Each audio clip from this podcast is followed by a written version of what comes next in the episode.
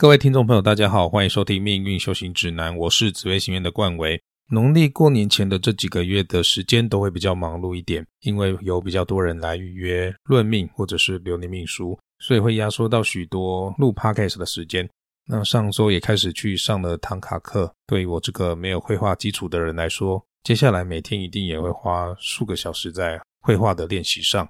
那最近打开 Podcast 才发现哦，竟然一直忘了介绍土地公法门。想说一定要在二零二四的开头赶快跟大家分享这个法门的功德利益。其实很多人都有去改运、补运或者是祭改的相关经验，但是这些到底有没有用？实际上还是要看过程跟内容做了哪些事情，而且大多数其实是没有什么用的，因为改运其实没有那么简单哦。其实真正的改运哦，是法师要去帮这个人承担一些东西的。法师要用自己的福德，以大事化小的方式来处理。所以没有修到天神以上的等级，其实是承受不了那么多人的厄运的。但是现在的道士，很多人在现实生活中自己都没有过得很好了，这样要怎么帮你改运、帮你承担呢？而如果是那一些集体公开报名的改运法会，其实可能只有祈福的效果而已。祈福就是跟神明祷告，请求保佑，效果就跟我们自己去庙宇跟神明祈求保佑是一样的。没有功力的法师是请不来神明的。假设遇到一位有功力的法师，把神明请来了，神明要不要帮你，还要先审查你这个人，你的品性和福德值不值得他出手帮忙。与其如此，倒不如你自己念安土地真言，自己实修土地公法门。效果反而会比去祭改补运还要明显。其实我们修行的境界是有分次第的，也就是有分次序，一阶一阶慢慢往上提升。凡人的境界再上去就是天人的境界。我们必须在凡间好好将人这个角色修到圆满，才能再往上一阶的天人境界迈进。最近几年，灵性这个词被滥用的很严重，许多人都在讲心灵的扬升。现实的显化等等，却忽略了培养自己面对人世间苦难与解决现实挫折的能力。如同我在上一集所说的，有些人可能因为在人间遭遇挫败而感到心灰意冷，于是选择漠视这些挫折，转而汲汲营营于追寻灵性世界。但是尘世间这些让人应接不暇的烦恼，并不会因为我们选择逃避而消失。我们应该把精力放在应对这些烦恼之上。也就如同我在 EP 三十八念经持咒要诀里面说过的，修行并不只是念经持咒而已，修行必须入世，必须要有生活经验以及人生经历来作为牵引。你在念经打坐的时候，总是觉得心情愉快轻松，但是却常常被日常生活的各种琐事激怒，或者是产生烦恼，这样就不是个有效的修行了。当我们把这个世界的功课处理圆满，当我们心无挂碍。当我们可以好好做人、好好生活，当我们面对任何人事物都问心无愧、没有执着、没有烦恼的时候，你以为这个世界的事情终于处理好，准备要去面对下一个世界的修行时，你会发现你已经在人世间把下个世界的功课都修好了。言归正传，土地公就是和我们凡人最接近的神明，只要在世的时候是个超级大善人，造福社稷，即使你不是一位修行人。死后仍然有很大的机会被灵界指派担任土地公，所以和需要高尚品性德性才能相应的佛菩萨相比之下，土地公已经是最容易和我们相应的神明了。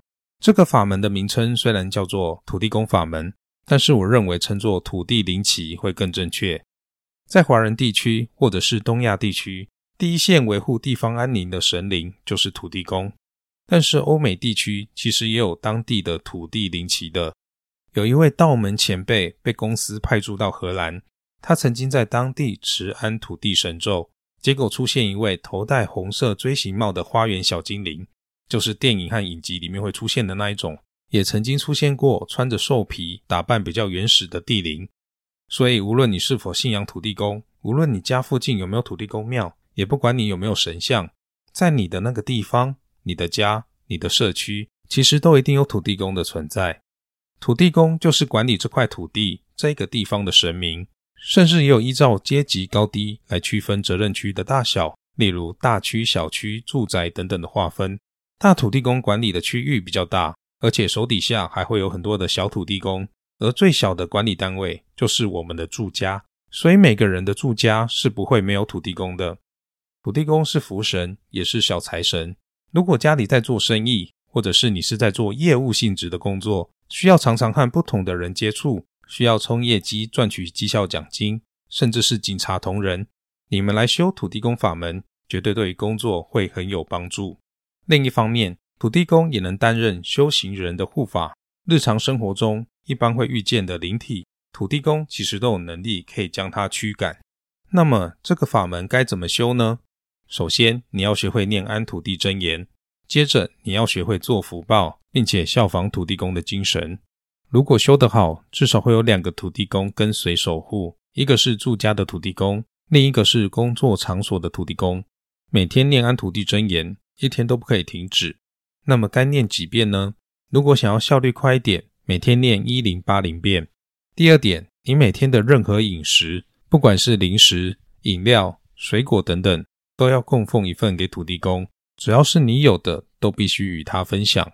你不能让他看见你一个人独享这个世间美好的东西，而把它晾在一旁，甚至忘记了他。如果你都能忘记他了，他为什么就必须要记住你呢？那么供奉该怎么做呢？当你诚心的供奉给他食物的时候，他不可能不知道，因为他正在看着你。所以你只要祈祷就好了，双手合十祈祷，请他接受你的食物。希望他会喜欢。供奉时不需要额外准备一份，直接用你待会要吃要喝的那一份就好。做法就类似基督教的饭前祷告，只是对象变成了土地公。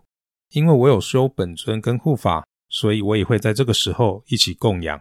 供养前先念咒招请，然后合掌念出下列的范例：弟子某某某在此愿以每天的饮食优先供养地藏菩萨本尊。会基金刚护法和土地公，希望你们会喜欢。接着闭眼观想三位齐来，全部餐点总共幻化为同样的三份，飘到虚空之中供养他们。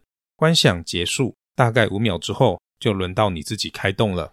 如果是在外聚餐，为了不引起异样的眼光，可以取消合掌，睁着眼睛，心中默念，流程都一样。如果你没有修本尊跟护法，你就单纯的供养土地公就可以了，而且要记得，所有的饮食都必须是干净、没有被吃过、用过的状态，就像是要请长辈来用餐一样。还有“供养”这两个字很关键，一定要念出来或者是默念出来哦。如果碰到公司聚餐或者是桌菜那一种一道一道上菜的时候，可以先准备一个干净的碗，用公筷母匙把菜肴放进碗里。跟土地公说，今天聚餐可能没有办法每道菜都供养到，土地公是不会计较的，心意最重要。这个法门修成之后，至少会有一位土地公是专门跟随着你的，不过不会是二十四小时紧跟在你的身边，偶尔他们也会离开去处理一些公事，不过一旦处理完毕，他还是会马上回来的。土地公只能够在不影响到你因果福报的范围里帮助你。也许你可能会遇到比较倒霉的事情，他帮助你比较顺；也许你会遇到一个卑鄙小人，他让你避开。如果你天生没有这个福报，土地公就是帮助你这辈子的努力能够顺利的得到相应的回报。很多人的收获并不是上辈子给的，而是他这辈子努力奋斗得来的。如果你本来没有这个福报，因为念了安土地真言，土地公却给了你，除非他愿意把自己的福报让给你。但是只有真正相应的时候，才有可能发生这种情况。就像你的朋友要把自己的房子送给你，那也是因为你的朋友肯。你有本事让你的朋友爱你爱到把自己的房子送给你，那也是你有本事。但是大家要先想想自己有没有这个本事，让神明出手帮忙。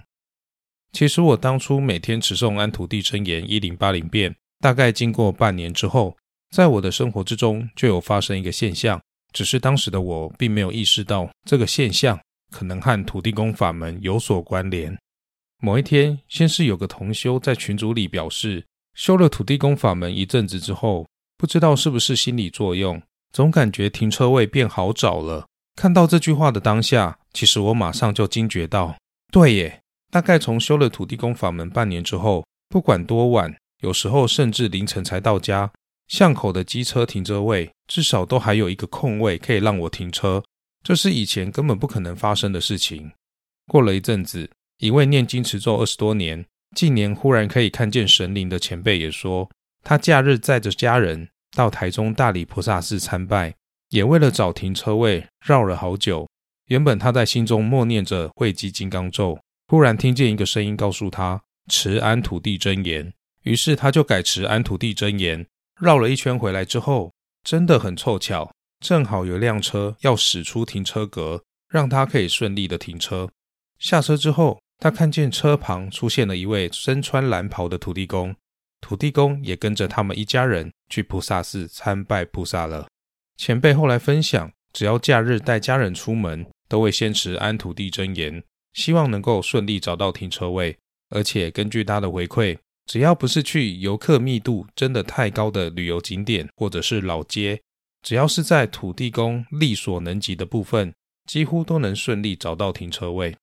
分享到这边，其实觉得不太好意思，好像不小心把土地公描述成帮我们找停车位的工具神了，实在是很抱歉。